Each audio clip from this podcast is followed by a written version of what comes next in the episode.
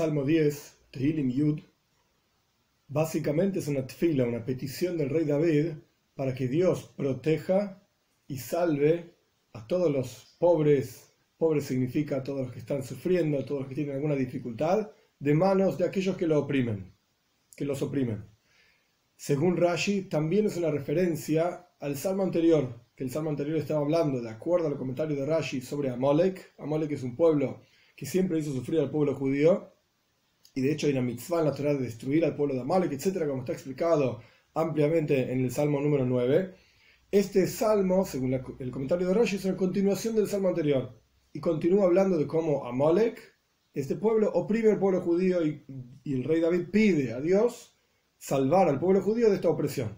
Pero de acuerdo a los otros comentaristas, es simplemente una plegaria del rey David que toda persona puede decir en un momento de apremio, cuando se siente oprimido por otras personas o por otras dificultades, etc. Salmo 10. ¿Por qué Dios te paras desde lejos y ocultas y te ocultas en momentos de dificultad? Por supuesto, Dios no está ni cerca ni lejos. Su gloria llena toda la tierra. Pararse de lejos significa que la persona piensa que Dios está lejos. Como no logramos ver la influencia de Dios en el mundo, la acción de Dios en el mundo, como vamos a ver más adelante, cómo cobrarse de los malvados, etc., entonces la persona se imagina como que Dios está lejos. 2.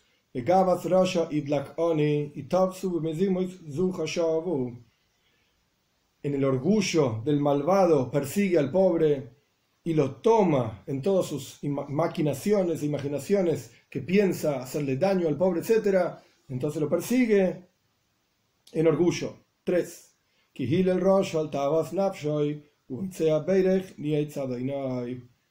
Porque se vanagloria el malvado cuando logra tener su taiba, sus pasiones, cuando logra hacer su maldad, la persona piensa, ok, el malvado, piensa, ok, entonces logro hacer aquellas cosas que me imagino y que maquino, etc. Y este, esta persona que roba, esta persona que es un malvado, Boitseya, este se jacta de haberse burlado de Dios, de haber insultado a Dios. ¿Qué diferencia hay? igual yo hago todo, todo aquello que está opuesto a la presencia de Dios, a la mitzvot, a los preceptos de Dios, y sin embargo Dios no me dice nada y no me hace nada. Como continúa, 4.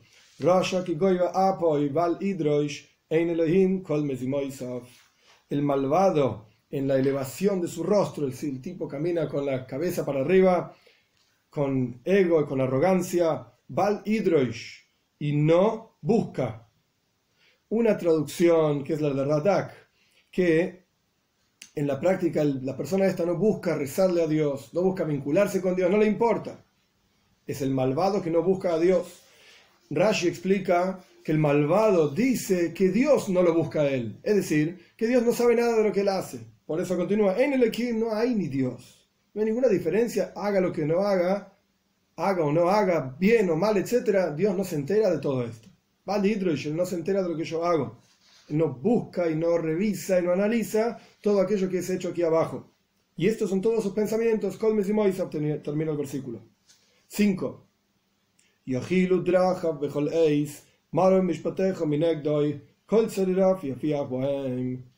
Tiene éxito el malvado. El rey David está, está describiendo cómo, es cómo piensa el malvado, la psicología del malvado. Tiene éxito sus caminos en todo momento y piensa constantemente, tus juicios, o sea, el cobro de todas las acciones negativas que esta persona hizo, es está muy por arriba frente a él. Es decir, no presta atención a que en algún momento sí va a ser juzgado efectivamente. Pero mientras él tiene éxito en su maldad, no le importa en absoluto. Para él, los juicios divinos están muy por arriba. Y a todos sus oprimidos, es decir, sopla sobre ellos, sobre sus enemigos, como si no existiesen, como si fuese un juego de cartas, que uno los sopla y caen todas las cartas. Así el enemigo, así esta persona malvada hace con sus enemigos. O otra traducción de Radak, Yofia Pach. Pach significa una trampa. Hace trampas contra todos sus enemigos y por lo tanto tiene siempre éxito, como empieza el versículo, en todos sus caminos. 6. Omar Dice en su corazón el malvado, nunca voy a tropezarme. Generación tras generación nunca me va a ir mal. Siempre va a estar en esta situación positiva, digamos, en sus maldades. 7.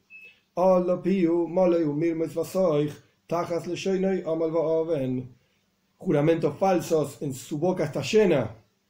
Engaños. Vosoich significa como pensamientos negativos. Siempre tiene cosas malas en su interior.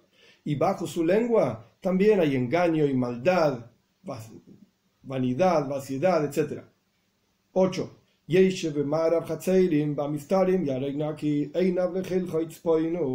Se sienta como en una emboscada para emboscar a aquellas personas que están caminando o andando por los lugares abiertos. En lugares ocultos se sienta y espera emboscando a aquel que está limpio, aquella persona pobre, etc. Está constantemente buscando emboscarle y hacerle daño. Y sus ojos están observando al pobre desde un lugar oculto para agarrarlo. 9. Como continúa explicando.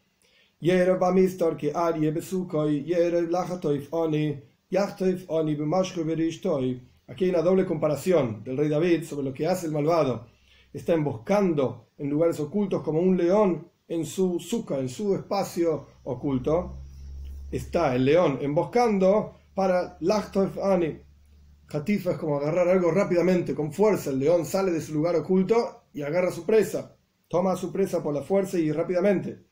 Entonces, así como el león se oculta para llevarse, digamos, a su presa, el malvado, Lachtoif Ani, se oculta y embosca al pobre. Y después continúa con otra comparación, como si fuese un cazador que extiende una red y por eso termina diciendo,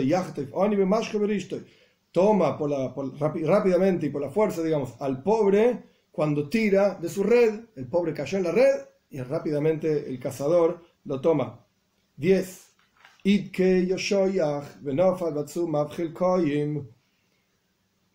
Aplastado, digamos, encogido es el malvado que está también, está emboscando, digamos, al pobre, y cae con toda su fuerza sobre aquellos que son Heil Koim, una congregación de débiles, aquellos que son débiles y pobres, etc.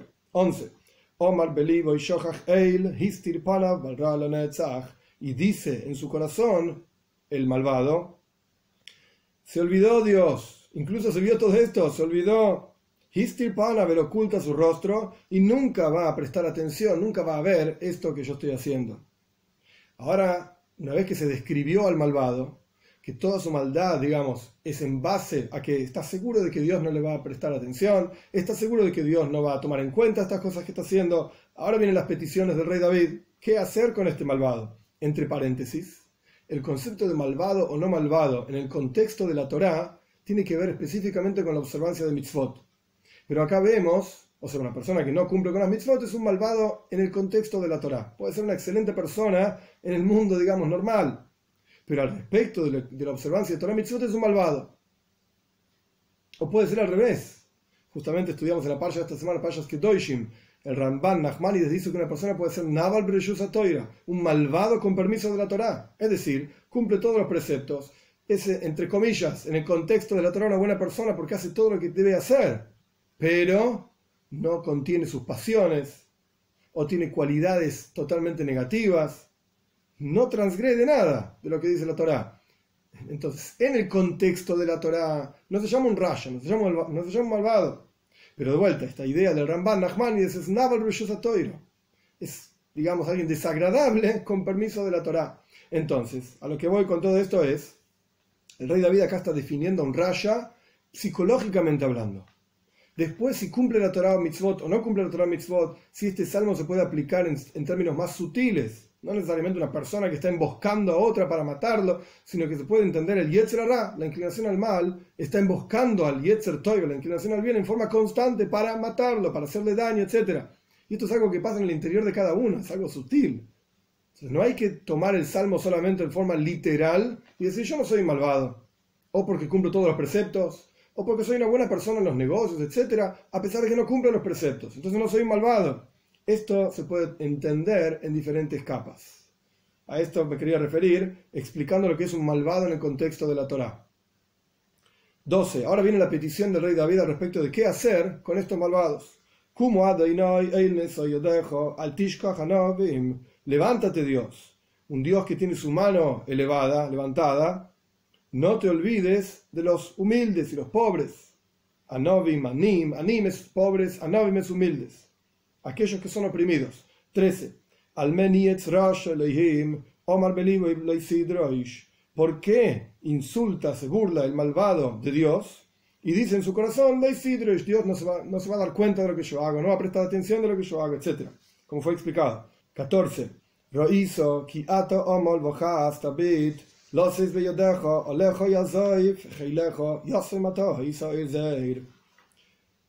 14. Has visto, porque tú, le dice el rey David a Dios, observas la maldad, el enojo, tú ves todo esto.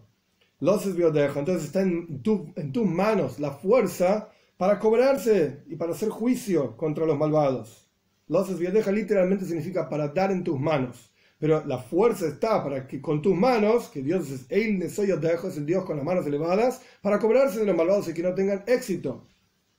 Sobre ti, aquí de diferentes traducciones, Rashi dice que significa poner. O sea, los pobres, aquellos que son heilejo, continúa el versículo, los pobres ponen sus pesos y sus cargas en ti, se apoyan en ti para que los salves, así como tú has salvado anteriormente a Yosen, aquellos que son huérfanos.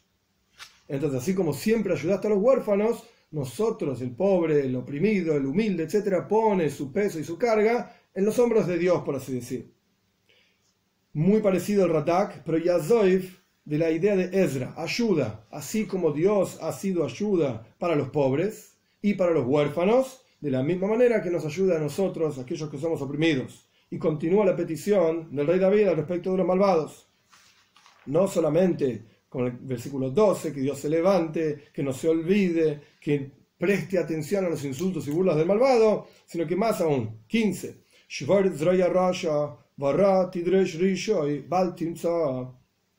Rompe, quiebra la fuerza del malvado, literalmente el brazo del malvado, pero se refiere a la fuerza del malvado, y que el malvado Tidresh Rishoy busca y presta atención a su, a su maldad. Le pide el rey David a Dios, de manera tal de que sea Bal de que ya no exista más. Interesante en la historia en el Talmud de Rabbi Meir. Rabbi Meir tenía una esposa que se llamaba Bruria, muy inteligente era Bruria, discutía con los jajom y con los sabios, y Rabbi Meir tenía un grupo de gente que lo molestaba mucho. Entonces volvió una vez a casa y le dijo a Bruria, voy a rezar para que se mueran todos los malvados y que no existan más, que no me molesten más. Bruria le contestó con un versículo. Está escrito que se acaben los pecados de la tierra y no sean más malvados. Dice que se acaben los pecados, no los pecadores. Entonces rezá, le dijo Bruria a Rabbi Meir, su esposo, rezá para que hagan chuva, para que se arrepientan. Entonces Rabbi Meir rezó y efectivamente hicieron teshuva y dejaron de molestarlo. El punto es algo parecido a lo que está pasando acá que Dios quiebre esa fuerza, ese éxito que tienen los malvados, y que preste atención a todas aquellas cosas malas que hacen, de manera tal que Baal Timsa, de que ya no exista más su maldad, no necesariamente los malvados. Como está escrito en varios lugares, la idea de que Dios no desea la muerte del malvado, sino que, que cambie su camino. 16. Dios es un rey por siempre y se van a perder los pueblos, las naciones de su tierra. Esto hace referencia a lo que yo dije al comienzo del, Salmo. Para Rashi esto está hablando de Amalek. Entonces, que Amalek destruya, sea destruido y se retire, digamos, de la tierra de Israel.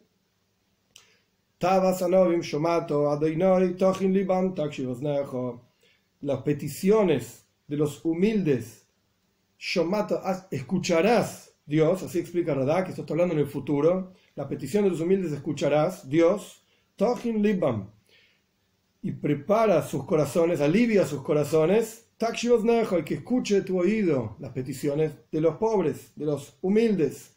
O se puede entender también el, el versículo 17, las peticiones de los pobres, yo mato, ya has escuchado. Por lo tanto, Dios, presta atención a Tachin Libam, al, cómo preparados están los corazones de los pobres, que con sus opresiones piden a Dios con todo el corazón, etcétera y por lo tanto, escucha tus oídos, que tus oídos escuchen. 18.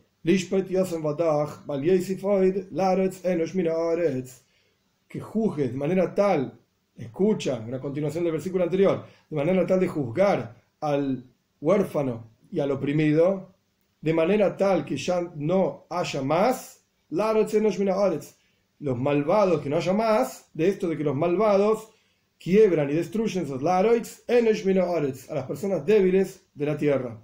Es decir, simplemente resumiendo, es una petición del rey David para que Dios escuche y preste atención al clamor, a las peticiones de aquel que es oprimido y que quiebre esa fuerza, digamos, de los malvados. Y de vuelta, se puede entender en varias capas, y la capa a la cual todos podemos aplicar, digamos, es el Yetzerara, es la inclinación al mal, que constantemente está emboscando al Yetzer Toif, a la inclinación al bien, a la inclinación al bien, y, y, más aún, nuestros sabios dicen en montones de situaciones en el Talmud, básicamente, que el Yetzerara es un Umman Bimelachto, es un experto en su trabajo.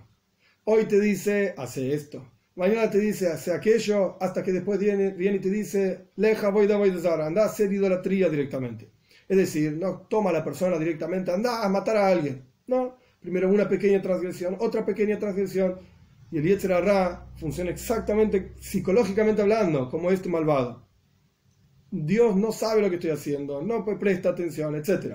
Si vamos un poco más profundo todavía en esta cuestión del Yetzer en la inclinación al mal, es un enviado de Dios y hace su misión según lo que Dios le pide. Pero el punto es, circunscribiéndonos al Salmo, esta es la psicología de cualquier malvado que hace cualquier cosa pensando que Dios no lo observa y por eso todo el Shulchan todo el código de la ley judía comienza con la idea de que ya lo vamos a estudiar más adelante en los Salmos, pongo a Dios frente a mí siempre.